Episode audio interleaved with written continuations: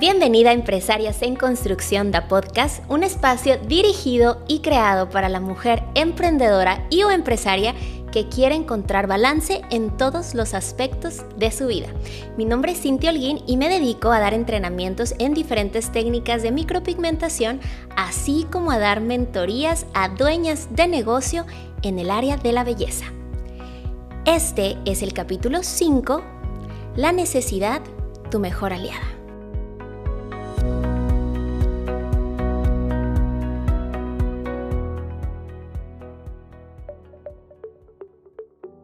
Bienvenida, ¿cómo estás? Otra vez, como cada martes, estamos aquí en Empresarias en Construcción de Podcast, pero el día de hoy tenemos una súper invitada. No crean que le rogué mucho a ella, dije, ay, la voy a tener que convencer, pero no.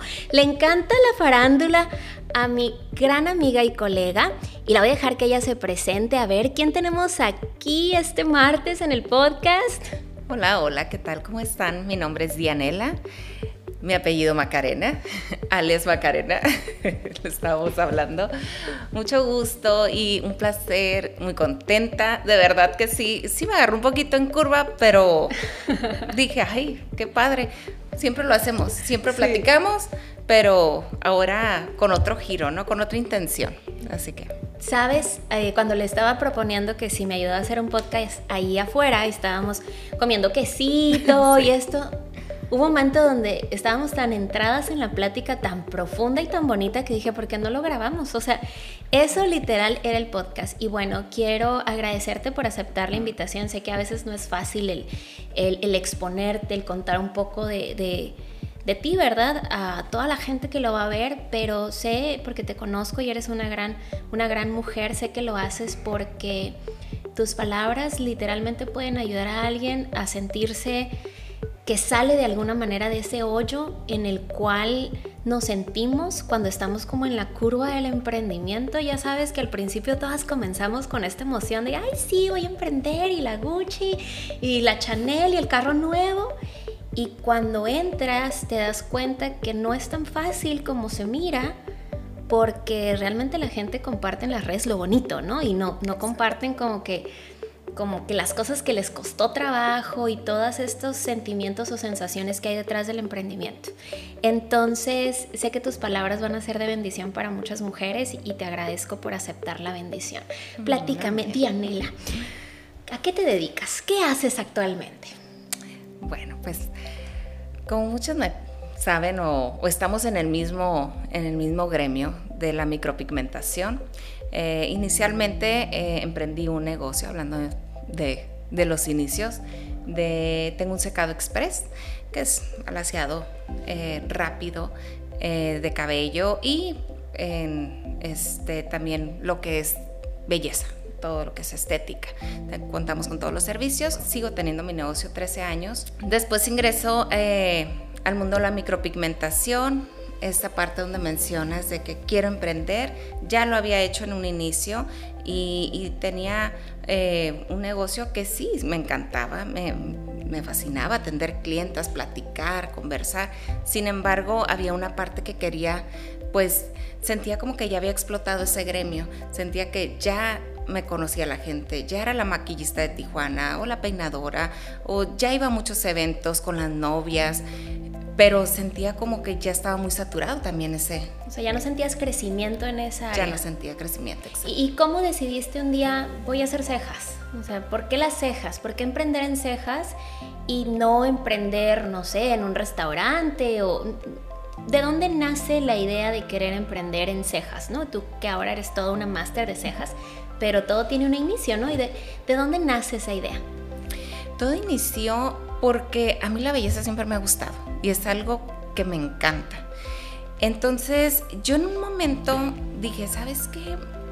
Voy a poner un restaurante, ya me cansé. Es un negocio en el cual 24/7 literal, porque si es el bautizo, la novia, el cumpleaños, eh, definitivamente tú no puedes cambiarle a la novia su boda. Tú tienes que, o sea, no puedes posponer. Entonces yo le dije un día a mi esposo, ay, no sé, otro negocio, ya me cansé. Y dije, un restaurante. Y me dice mi esposo, pues si no eres chef, o sea, ¿cómo? y yo, no, pues sí, entonces tiene que ser belleza. En eso surge el microblading. Eh, fue en sus inicios cuando yo empiezo a ver y literal en Tijuana no estaba muy virgen el mercado con todas las personas como tú, este, y, y de ahí fue donde dije, a ver, estaba en una racha mala económica y creo que ya lo he platicado mucho. Em, yo te hablé para hacer cita. Un marzo me la diste hasta julio y dije, a ver, espérame. ¿Quién se cree esta? dije, no, pues supongamos que haga tantas y empecé a sacarte cuentas y dije, no, pues yo quiero. O sea, es belleza, tengo a las clientas, tengo el, mercado, el negocio, el, la agenda. este, Entonces, pues esto yo, yo le puedo dar. Entonces, ahí fue donde, donde surgió. Oye, y al final nunca te hice las cejas, ¿no? Nunca. Me cancelaste la cita. Por favor, le pueden mandar un invoice a Dianela del... De, me debe el depósito de la cita que me canceló.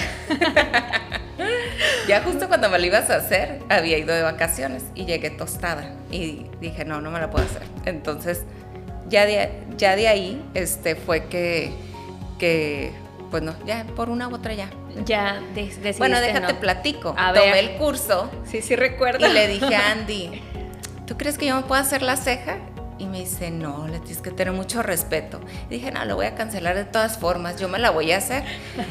Cuando tomo, el, eso fue en el, inicio del curso. Claro. Al final del curso, no, pues me fui temblando, ¿verdad? Obviamente, no, claro que no me la voy a hacer, no sabía lo que era, yo pensaba que era como un maquillaje. Oye, es que Andy tiene una anécdota muy bonita de tu curso, no sé si es bonita, chistosa, pero anécdota al fin, y siempre la contamos y no recordaba, pero eras tú. Sí que recuerdo que tú decías, oye, pero no sé, no recuerdo, a lo mejor era viernes y sábado tu curso y que decías, pero es que yo el domingo ya tengo clientas y que Andy te decía, no, no puedes, tienes que cancelarlas, pero tú pensabas que era ir al curso y ya, ¿verdad? Pues eso es de que vas al curso y subes fotos y todo, estoy en este evento, congreso, bla, bla, bla, y, este, y era todo nuevo, el microblading era nuevo. Claro. Me empiezan a llegar mensajes de mis clientas y este, era un miércoles y el jueves era el, segundo día del entrenamiento. Para el sábado ella tenía como cinco personas. Y tú decías, el sábado recupero mi inversión. Y el primer día fue que yo le dije a Andy, que es cuando ves pura teoría. El segundo día hacemos práctica. Y ahí fue donde sí, no tienes razón, Andy. Y yo le dije, oye, Andy, ¿tú crees que pueda este, atender a, a clientes el sábado? Y él anda así con sus ojos, ya sabes, todo asustado. Me dijo, no, yo creo que tienes que cancelarme, dice así como, aparte que era, le tocó ser, él era staff en ese entonces y, le tocó apoyarme y pues veía que pues nomás no daba una, entonces menos. Todas comenzamos igual, no se preocupen muchachas, y es, que al final es una habilidad que, que se desarrolla con práctica y es como manejar. ¿Se acuerdan cuando uno empieza a manejar que vas toda nerviosa? Yo me acuerdo que cuando comencé a manejar estándar incluso hasta planeaba mis rutas para que no me tocaran subidas ni altos ni nada. Y ya después uno hasta malamente, pero hasta borracho maneja, ¿no? Ya no, pero de joven en algún momento lo llegué a hacer. O literalmente vas texteando, cantando, pegándote la pestaña porque ya lo haces como en piloto automático de tantas veces que lo has hecho. Lo mismo pasa con todas las habilidades y microblading no es la excepción. Pero cuéntame esa curva de, esa curva del emprendimiento, ¿no? De que, ok, salgo del curso y luego ¿qué pasa? Empiezas a pasar tus niveles, cuándo vienen las primeras clientas. ¿Qué fue lo que pasó en esa curva del emprendimiento? Porque aunque tú ya tenías un negocio exitoso, era algo totalmente nuevo para ti. Así es. Era comenzar. Era comenzar y aparte mucha gente muy linda, me tenía mucha fe, ¿sabes? Este, te tiene mucha fe porque era maquillista y... Mírate, ¿quién no te va a tener fe si estás preciosa y andas preciosa todos los días? Yo también me dejaba hacer lo que cariño, Me tiene cariño. Mira, hasta me puso la bedoyecta ahorita. y no te dolió. y no me dolió.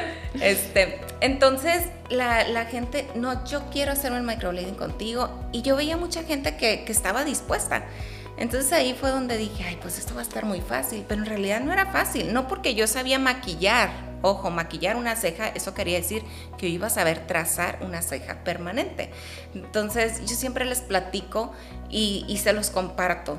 Eh, se los comparto esto como maestra. Habemos dos tipos de artistas. Las artistas natas, existen artistas natas que saben dibujar, que saben hacer un rostro precioso y existimos. Ahí estoy, en, ahí estoy yo en esta, en esta categoría. Las que sabemos, estamos, las que sabemos hacer cejas bonitas. Yo aprendí a hacer cejas bonitas. yo no sé dibujar. Si tú me dices, dibújame este rostro, una happy face de Nirvana te voy a hacer. no sé dibujar, sinceramente, pero aprendí, desarrollé mi talento. Pero para eso me costó mucho trabajo. Pasé muchas situaciones, tiré muchas veces la toalla, fue bien difícil y siempre lo platico y es algo como, siento como que te estoy platicando lo mismo de siempre, pero lo vuelvo a vivir y lo vuelvo a sentir en mi estómago. Y, hace poco lo traía porque igual hay alumnas que me dicen, es que eh, dime si no es para mí. Y me veo, o sea, me, regreso a cinco años atrás y, yo me acuerdo que yo estaba eh, con Andy contigo. Es que a mí nomás díganme si no es para mí y yo me voy y maquillo. Pero dímelo. O sea, se me hacía injusto. Se me hacía injusto que si ellos veían que yo hacía malos trazos, ¿por qué no me lo decían? Decía yo. Y, ahora lo entiendo y, recuerdo cómo los veía hacia arriba y ahora lo entiendo cuando lo veo en mis alumnas. Es que no te puedo decir que eres mala, es que no te puedo decir que no lo sabes hacer o que no es para ti. La cuestión es la práctica y nosotros, como tú me lo decías, yo no te voy a agarrar la manita a trazar en el látex. Y eso es, una disciplina. Y si tú quieres cobrar 100, 200, 500 mil dólares en una ceja, tú tienes que aportar ese tiempo, y, según el tiempo que tú le des, es el precio que van a tener tus cejas. Claro. Entonces. Y es lo que la carrera te va a regresar, ¿no? Es de dar para poder recibir. No puedes pretender cobrar miles de dólares y no haberle invertido ni tiempo, ni dinero, ni esfuerzo, ni dedicación. Digo, y a lo mejor a lo contrario de lo que están acostumbradas a escuchar, que siempre todo el mundo les va a platicar sus historias de éxito en el que, no, sí, yo en un mes recuperé mi inversión y yo en un mes llené agenda cinco años y soy la mejor y me gradué. Tú tienes una historia que es una historia de éxito, por supuesto, hoy por hoy. Sin embargo, ¿cuánto tiempo te llegó, te, pues ahora sí que cuánto tiempo te llevó dominar la técnica o decir, lo tengo que hacer o dedicarte o vivir de las cejas? ¿Cuánto tiempo te llevó? Pues la cronología de todo, eh, cuando yo tomo el, curso, eh, empiezo mis niveles, bueno, para los que no saben, son 12 niveles que tenemos que pasar. Me quedé como en el, sexto, séptimo, que es el más difícil. Y ahí fue donde dije, no es para mí, lo guardé. Eh, cuando lo vuelvo a sacar, lo, tiré al baúl. O sea, habías tirado la toalla así, dijiste, ya, bye, gracias, que Dios me bendiga, lo intenté. Entonces, eh, había un angelito que en ese tiempo yo sentía que era como un diablito de que ya déjame en paz, pero era un angelito porque ahora lo vivimos y él siempre lo cuenta y yo también mi esposo. Y él decía, ay, pero ya que te vaya bien con las cejas.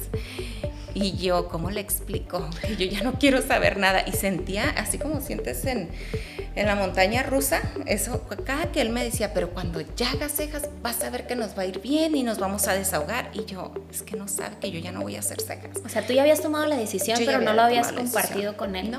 Y claro, ¿por qué? Eh, porque no pasaba de nivel y porque me enojaba y porque no veía, o sea, mis bonitas cejas que yo las veía, no las veía la máster pero no entendemos, no entendemos que todo tiene una secuencia, todo tiene un porqué y una corrección. Y, perdón, yo sentía que, le caía mal a la máster en ese entonces. Entonces, bueno, este pasa el tiempo y, tanto mi vocecita, por favor, bueno, por favor, yo decía dentro de mí, pero mi esposo me decía ya que te vaya bien, ya que hagas cejas, y porque yo, claro que le vendí la historia de que, mira, son, eh, ya lo he platicado, pero se los voy a decir nuevamente. Yo le decía, mira, mi amor, que venda cinco cejas en 200 dólares, supongamos, son mil dólares al mes. Entonces yo decía, no, pues eso ni tu trabajo ni el mío no lo da, va a ser un extra. Bueno, pues eh, eso tanto se lo vendí que él pues casi casi me lo cobraba, ¿verdad? Entonces... que él estaba enamorado de la idea, ¿no? Y decía, Exacto. ¿cuándo me vas a cumplir, mija? ¿Cuándo van a llegar los mil dólares? Entonces, este llegó un momento que dije, a ver, o sea, yo puedo, y él me decía, yo, te tengo mucha fe, yo sé que eres buena en lo que haces, te reconoce la gente y sé que esto no va a ser la excepción.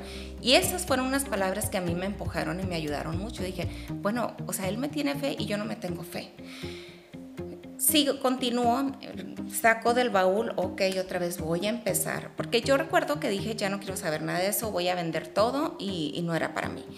Entonces vuelvo a sacar todo. Este, ahí fue cuando ya este, te hablo y te digo, ¿sabes qué? Necesito una extensión, este, necesito nuevamente, o sea, a un año. Desde que yo tomé el curso, al año tomo la decisión nuevamente de, retomar. O sea, un año es muchísimo tiempo. O sea, la mano perdió memoria, o sea, para nada de, de, los trazos ni de nada.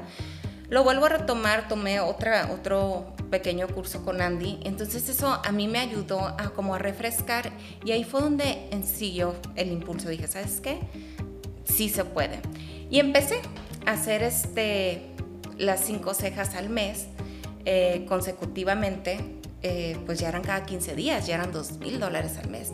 Em, ya era la renta, hermana. Sí, pero estaba estancada todavía. Todavía decía, este, no podía dejar mi otro negocio. Y esa es la parte de la transición más difícil, yo creo que se me dio en el mundo de las cejas. El que yo tenía un negocio exitoso y establecido, pero el dejarlo, porque el microblading para mí era muy celoso, no podía hacer las dos cosas, definitivamente. Yo podía hacer este, unos rayos, un maquillaje, em, e ir a hacer la ceja después no era lo mismo. Si lo hacía al revés no era problema. Si yo hacía el microblading y después el cabello, y después el cabello iba a salir perfecto, pero de lo contrario no. Si yo hacía unos rayos y después el cansancio de hacer una, este, colorimetría en el cabello, de coloración y demás, cuatro horas a veces, o sea, después irte a hacer un microblading, pues era desgastante, mi cerebro no me daba, la mano no me daba, entonces era por eso que yo no conectaba bien en mi trabajo. Entonces ahí fue donde decidí, dije,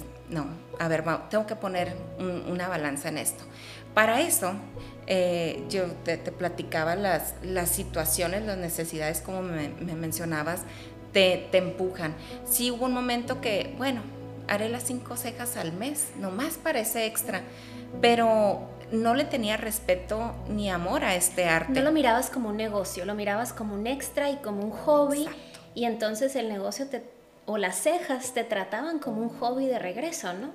Y, y hay una situación de necesidad que me gustaría que nos platiques, donde la necesidad fue tu mejor, tu mejor aliado para poder migrar ¿no? de un negocio al siguiente. ¿Y cuál fue esa situación? Así es, les cuento con tiempo. En, marzo yo me gradué, eh, de, me certifiqué de la academia. En octubre a mi esposo le da este, un dolor terrible de la vesícula, quienes ya lo han vivido dicen que es tremendo. Entonces lo internan, lo, le hacen una cirugía, este, le sacan la vesícula. Y me acuerdo. Pensé que ibas a decir, le sacan las tripas. las tripas también y ya le sacan todo. Bueno, en sí, este. Eh, le hacen su cirugía y me acuerdo perfectamente mi esposo dormido con oxígeno, llega el médico y me dice, ok, aquí está su incapacidad de su esposo, eh, un mes no voy a ir a trabajar. Y yo, que se me desfigura la cara, y dije, ¿cómo que un mes no va a trabajar? Explíqueme eso, doctor. sí, o sea, dije, ¿en qué momento? Dije, fue por paroscopía, o sea, no, no, no hay una abertura que se, me explico, no es cesárea.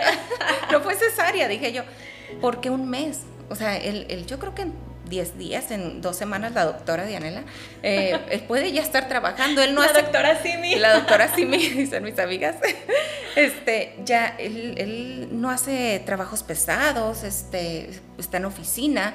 Eh, señora, es un mes, ¿ok? Eh, no se hable más, aquí fírmele y vámonos. En resumen, ¿quién va a pagar la renta y cómo le vamos a hacer? Entonces sí, yo tenía mi negocio, pero no me daba para pagar una renta en Estados Unidos, únicamente mi negocio. De tal forma, recuerdo perfecto que regresamos a la casa y le dije, mi amor, pues tú descansa y te voy a encerrar en el cuarto y no vas a salir. Pero yo voy a hablarle a todo San Diego, en todos los grupos de, Tijuana y San Diego y principalmente este, de, de hispanos aquí en nuestra comunidad, en el condado, pues para ofrecer mis servicios. Y ahí fue donde yo rescato nuevamente el microblading y dije, lo, lo tengo que hacer sí o sí porque, es la ¿con única... qué voy a pagar la renta? Es la única herramienta que tengo para salir de este apuro, porque era un gran apuro. Entonces, en efecto, me publiqué en todos los grupos de Facebook y empiezo a agendar una y otra y otra y la sala de mi casa tapé con sábana los sillones, hice mi setup porque pues no tenía otra, otra alternativa. Entonces, este, una semana trabajé constante.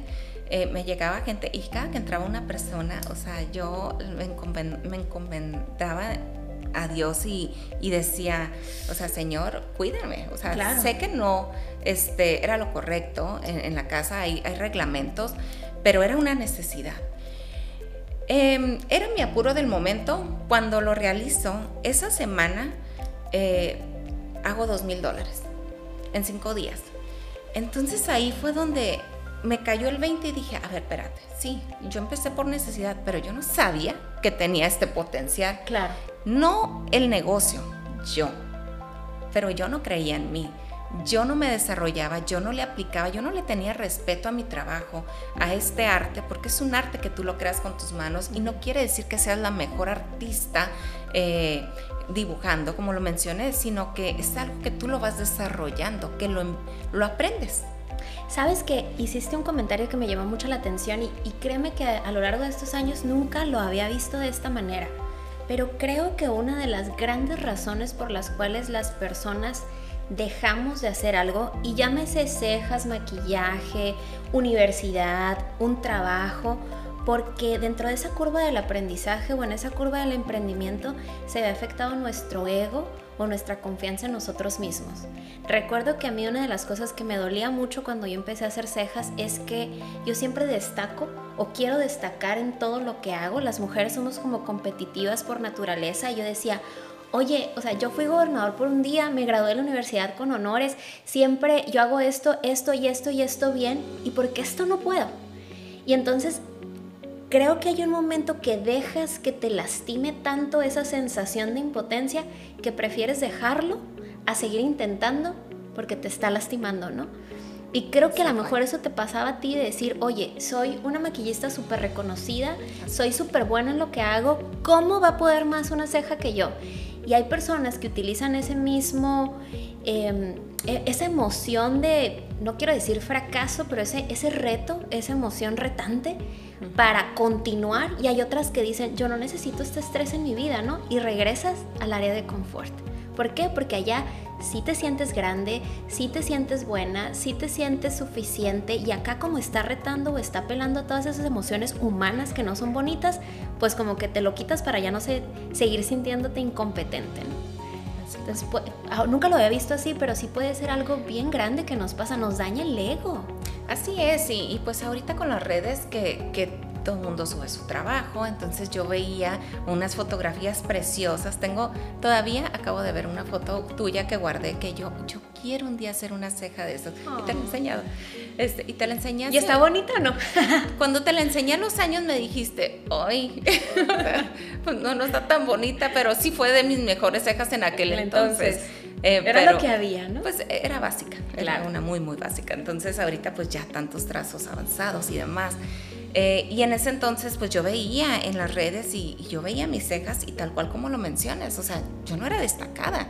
Y, sí, claro que te afecta en el ego, claro que eh, pues no quería ser de la que no tenía el nivel. Em, entonces, pero mi objetivo que era hacer este mayor ingreso, entonces ahí fue donde lo, lo, logré por ese empujón, por esa situación, esa, necesidad. Entonces ahí fue donde dije, ah, caray, espérate. O sea, entonces algo estoy haciendo mal. Entonces ahí fue donde me impulsó a decir, me voy a preparar más, voy a agarrar este, más cursos, porque esto así es realmente. Y yo no lo entendía en ese momento. Yo decía, ¿cómo voy a gastar más dinero en otro curso si este no lo he pasado, si esto no lo he logrado? Cuando en realidad ocupas más herramientas, más mentorías. Pero sabes qué, no solamente es en esta industria, ¿eh? Yo platico con, con médicos, con doctores. Es más, hasta cuando haces cabello, tú ves que las chavas que andan haciendo cabello, que nosotras hicimos cabello mucho tiempo, pues andas que en la, la capacitación de Paul Mitchell y que de Sebastián y que en el Mechas y Mechas. Siempre, los médicos siempre están en congresos, los dermatólogos, siempre. La clave para crecer es seguirte capacitando, te quedas en el pasado. Así es, y así fue. Así fue como seguí y yo siempre también se los comento en general a colegas, alumnas. Eh, es como un ejemplo que doy mucho como a los médicos, los, los dentistas odontólogos. Ellos este, sí solo y tiene varias ramificaciones, eh, que si el estético, que si el endodoncista, que si eh, el de limpieza, vaya. Entonces yo les digo a las chicas, si va este, un cliente, un paciente en este caso, con el, con el odontólogo y, ay, quiero limpieza, pues se la hace. Pero si, ah, no, ocupo una endodoncia, no, pues yo no tengo la especialidad. Y si ese doctor lo manda con otro, pues tú ya pierdes ese cliente. ¿Por qué? Porque, ah, pues el otro cliente va a tener todos los servicios porque hay más preparación. Es lo mismo en nuestras técnicas. Eh, hay distintas técnicas, hay ahora sí que ha habido una industria, exacto, es una, industria que ha crecido mucho. Pero en general, hablando de en ese momento, para mí era este, el, el poder lograr hacer una ceja bonita y que la clienta se fuera contenta ya, ya empecé a enamorarme de lo que yo estaba haciendo. Y en la parte de que lo logré y, este, que ya pude dar ese paso, subir ese escalón, de ahí venía la transición de dejar mi negocio y dedicarme al 100%. Eh, yo tenía este, ya tiempo viviendo acá en San Diego, eh, mi negocio, el salón está en Tijuana, entonces yo iba y venía y, y el poder dar ese paso de decir, ya, lo voy a soltar. Lo voy a soltar. Eh, tengo que tengo los medios y me decían tantas colegas, es que tú vives allá, es que tú tienes papeles también. O sea, ¿por qué vienes a Tijuana? Yo quisiera poder cruzar. Eh, tengo una amiga, eh, una tía o una amiga o lo que sea en, en Los Ángeles acá y me dicen y yo, pues yo también conozco mucha gente, ¿por qué no lo hago? Y, y esa fue otra transición muy complicada, el poder este, decir, mi base es San Diego, y mis visitas son en Tijuana. Claro. Oye, ¿y cómo fue de que llegaste con tu esposo y le dices, ya mi amor, ya vamos a poder vivir de las cejas? Toma los mil dólares que te prometí. los otros mil para mí. Este, sí, no, fue, fue muy bonito porque él, él, se sentía mal en ese momento eh, de que pues no podía hacer nada, el malestar y demás. Entonces, cuando ve, le dije, ¿sabes cuándo? O sea, sí recuerdo perfecto que estábamos en la cama y le dije, saqué mi libreta, siempre traigo mi libretita. ¿Sabes cuánto hice esta semana? Que estuve trabajando toda la semana para eso yo le avisé a mi hermana, que es mi colega en el salón, que esta semana no contara conmigo, que no me, no me agendaran citas, porque yo no iba a ir a trabajar a Tijuana, al salón. Y, y, ahí fue donde me cayó el 20 de que pues en San Diego era la situación. Entonces le digo, adivina cuánto hice este, aquí en la casa. Y no, pues cuánto, dos mil dólares. Y me dice, no puedo creer o sea, de ahí era. Y, me da tanta emoción. Y te brillan los ojitos, me estás platicando y estás así, ojalá pudieran verle el rostro que estás. Mm, me llena de emoción y, lo recuerdo con mucho amor y mucho cariño porque recuerdo, o sea, siempre su palmadita. Siempre el, el, el que este, él siempre me ponía la, mano en el hombro de que tú eres muy buena, yo sé que puedes, vas a ver ya que nos vaya bien. Y en ese momento decirle, mira, aquí están los frutos. O sea, sí es cierto, sí se puede. ¿Un año y medio después? Un año y medio después, así es, de que yo tomé inicialmente el curso. Diane, ¿y cuáles son los beneficios más grandes que te ha traído para ti, en tu opinión, emprender? O sea, ya me hablaste de toda la parte complicada, de la necesidad, de los miedos, de este, pues ahora esta situación emocional que lleva a emprender. Pero todo eso que pasaste debe de tener una recompensa o un beneficio. ¿Cuál para ti han sido los beneficios más grandes que te ha dado poder emprender? Híjole, pues me cambió la vida totalmente las cejas. Los beneficios es que yo puedo poner mis propios horarios. Eh, como te mencioné, eh, a la novia no le cambias su boda, eh, el bautizo, la quinceañera. Y a ti si te sale el viaje, eh, a la clienta no le urge hacerse sus cejas. O sea, para la clienta es, ah, pues ocupo mi ceja, pero no tiene que ser ese sábado tal día. Entonces, el, el que mi agenda está flexible. Em, la libertad. La libertad, exactamente.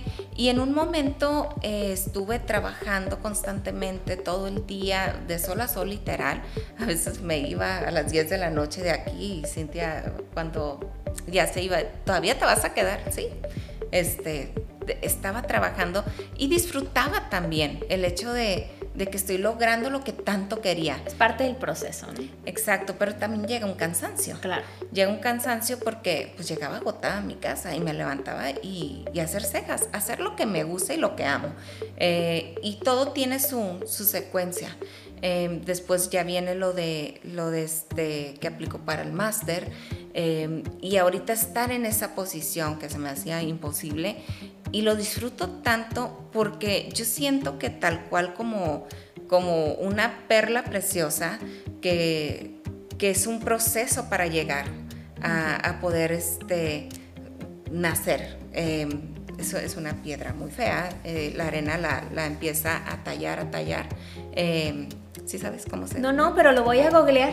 Ah, voy a irme a San Google acabando el podcast. Muy bien, pues es la concha, ¿no? De la perla. Y, este, está dentro de la piedra.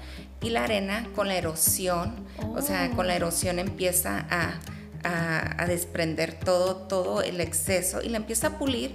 Em, y así es como nace, la, perla lo puedes golear para que veas mejor la descripción.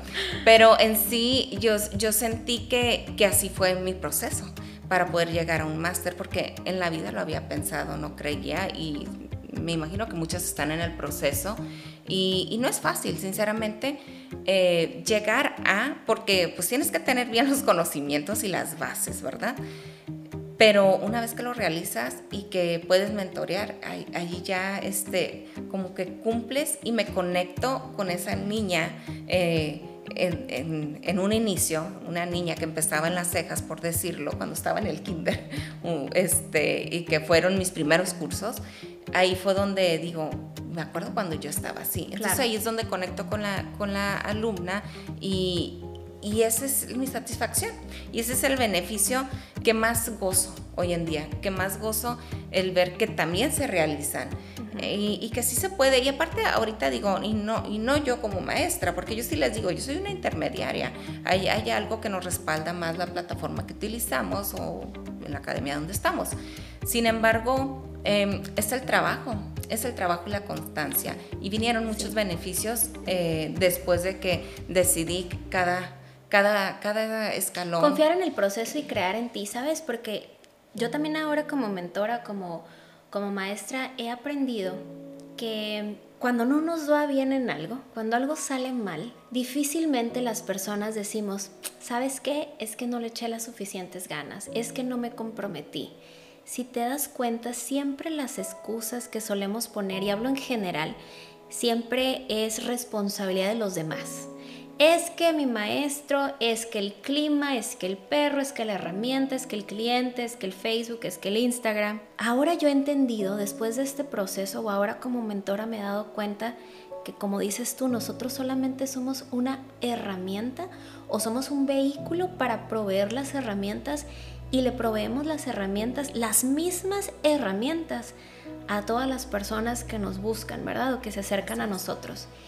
Y la única diferencia, y lo dice, hay una frase que me encanta de Branko Babic, que es nuestro jefe, que decía que la única diferencia entre un artista que tuvo éxito y el que no lo tuvo es que el artista que tuvo éxito nunca se dio por vencido.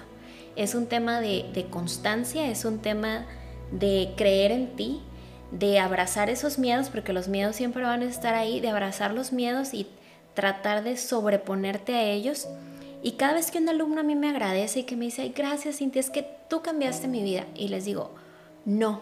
Antes sí llegué a pensarlo, ¿eh? Antes. Después, conforme uno va madurando como alumno, dices, porque este alumno sí le fue bien y este alumno no. Me di cuenta que yo no podía responsabilizarme ni por el éxito, dependiendo la definición de éxito de cada persona o en el contexto de cada uno, ni por el fracaso, también de acuerdo al contexto de cada persona, ni, por el éxito ni el fracaso de cada quien, porque simplemente nosotras somos un vehículo que les provee las mismas herramientas a todos y depende de esa persona qué hace con esas herramientas. Y tu historia me encanta y, me hubiera encantado que nos hubieran grabado allá afuera cuando estábamos hablando de este tema de que la necesidad puede ser tu mejor aliado que siempre cuando platicamos historias bonitas o historias de éxito o historias donde las personas pudieron cumplir sus sueños y no lo hago con el fin de no tratar de ser empática, al contrario, sé que cada circunstancia es distinta y que en este momento yo estoy hablando desde mi comodidad y no estoy en las circunstancias de, tuyas, por ejemplo, que me estás escuchando. Pero al día muchas personas me escriben y me dicen no siento apoyo o no me siento motivada. ¿Qué motivación más grande quiere un ser humano que la necesidad?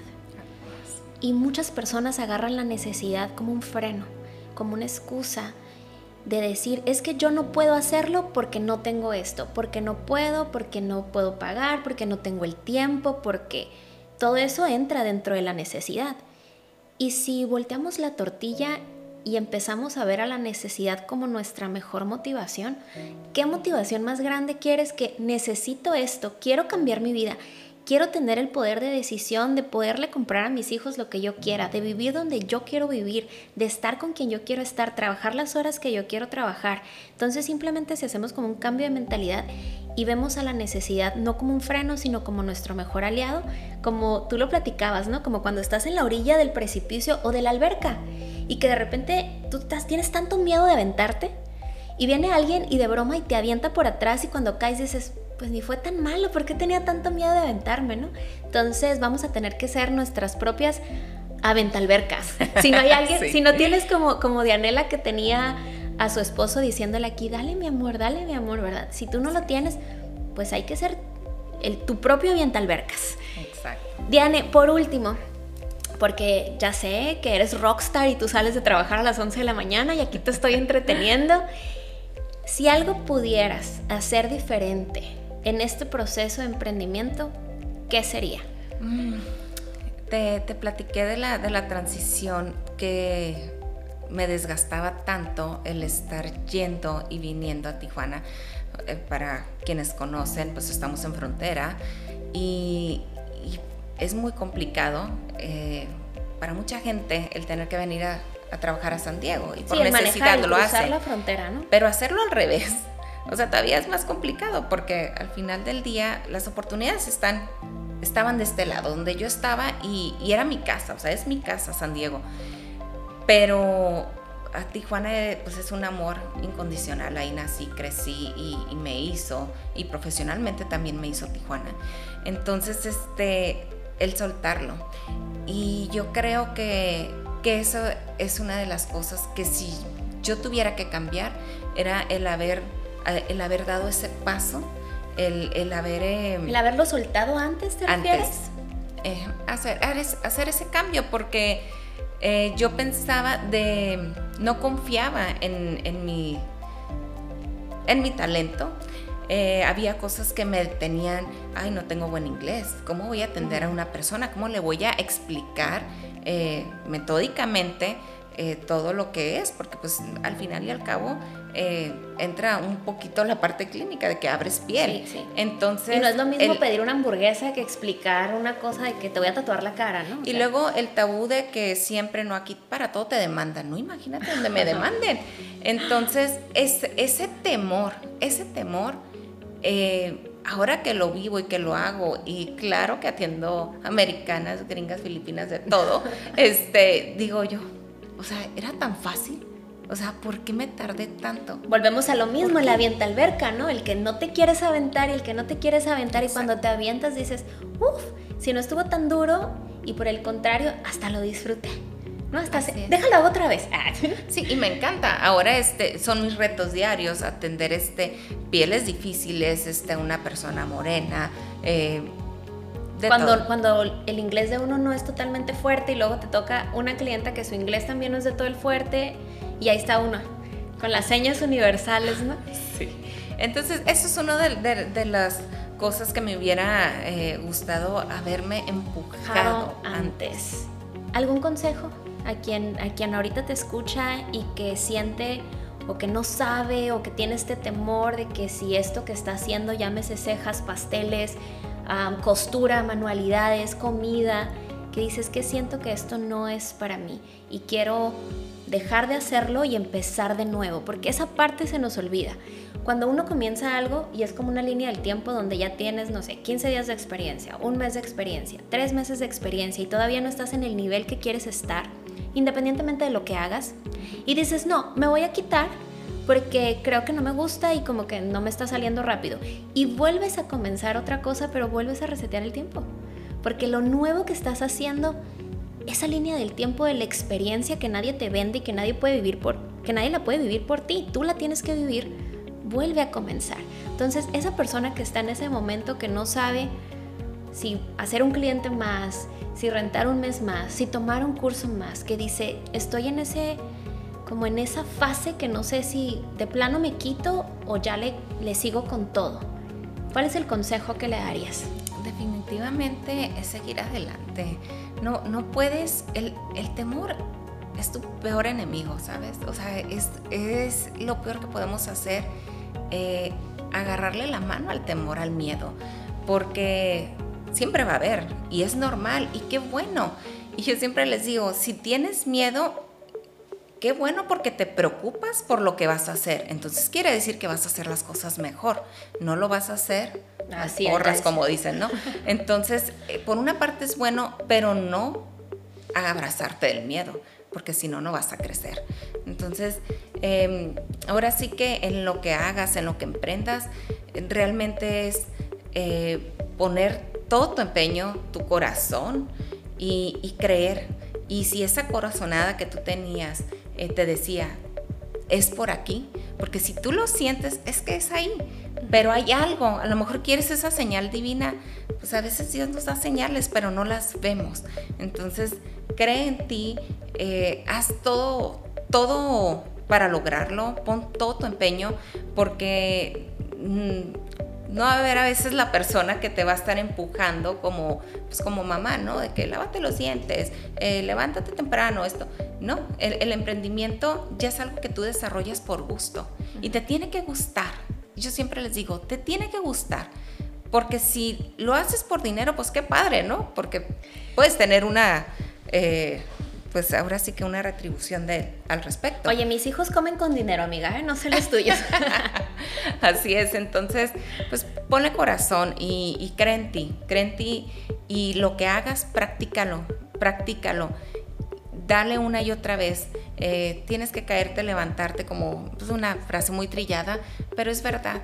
Y, pues sobre todo fe, fe y confianza. Diane, quiero agradecerte de todo corazón por haber aceptado esta invitación. Yo sé que con tus palabras vas a llegar a más de una persona y que, que dice, yo necesitaba escucharla a ella para saber que por acá era mi camino nos pasó, ¿te acuerdas cuando, cuando grabaste eh, YouTube que tuvo un, tuvo un, recibimiento, un recibimiento muy, muy hermoso? Hasta la fecha me lo mencionan. Sí. ¿eh? Y saber que rescataste muchas carreras, ¿verdad? saber que rescataste muchas carreras. Me da mucho gusto que no te rendiste, que sigues acá, que estás feliz, que estás plena, que ahora estás en esta nueva etapa como, como mentora como maestra en microblading, con tus cursos de láser también. ¿A dónde te pueden contactar? ¿En qué Instagram pueden conocer más de ti? ¿Tú, ¿Dónde pueden ver tu trabajo? ¿Echarte chisme? ¿Darte las gracias? A ver. Y me encanta. y no le encanta hablar, ¿eh? me encanta platicar. Me encanta cuando me hablan. Eh, en, ese, en esa temporada, en ese tiempo de hicimos esta, esa entrevista de, de YouTube y me escribían y me escribían. Eh, y ay, me, me, agarraba las horas. Y, y la verdad que pues bueno, creo que, aquí descubrí mi pasión. Me pueden encontrar en Microblading Macarena, eh, ya sea en Instagram o en Facebook. Eh, esas son mis redes eh, de, lo que es este, todo mentoría, cejas, citas, lo que gusten. Y en lo personal, Dianela, con doble L, Macarena. Dale a tu cuerpo. Siempre le, hacemos, le hacemos bullying a la Diane. Bueno, muchísimas gracias. una de las grandes bendiciones que, que me ha dado el emprender no solamente es haber cambiado mi vida, la de mi esposo, la de mi familia, la de las personas que, están a mi alrededor, también me regaló la oportunidad de conocer a personas bien valiosas y una de ellas eres tú. Estoy muy agradecida de, de, conocerte y de tenerte en mi vida y estoy muy feliz de verte tan feliz y tan plena. Y solamente para despedirnos quiero rematar un comentario que hiciste sobre si lo sentían en su corazón. Y fíjense que yo hace un tiempito escuché una plática de una persona que me llamó mucho la atención y decía que, que todos en la vida tenemos oportunidades, pero que tenemos que ser lo suficientemente astutos para saberlas escuchar y dejarnos guiar. Si tú tienes esa intuición, esa, ese pensamiento, esa corazonada, que eso que tú deseas puede ser posible, es que lo es. Es que la vida, el universo, Dios, las energías, ya te está diciendo que es posible, que tienes la capacidad para lograrlo. Pero las oportunidades no se quedan para siempre. Y si tú no luchas y no trabajas de la mano con la oportunidad, la oportunidad se va a ir a otro corazón que sí le haga caso a ese llamado. Muchísimas gracias por acompañarnos y nos vemos nuevamente el siguiente martes en Empresarias en Construcción, la podcast. Gracias.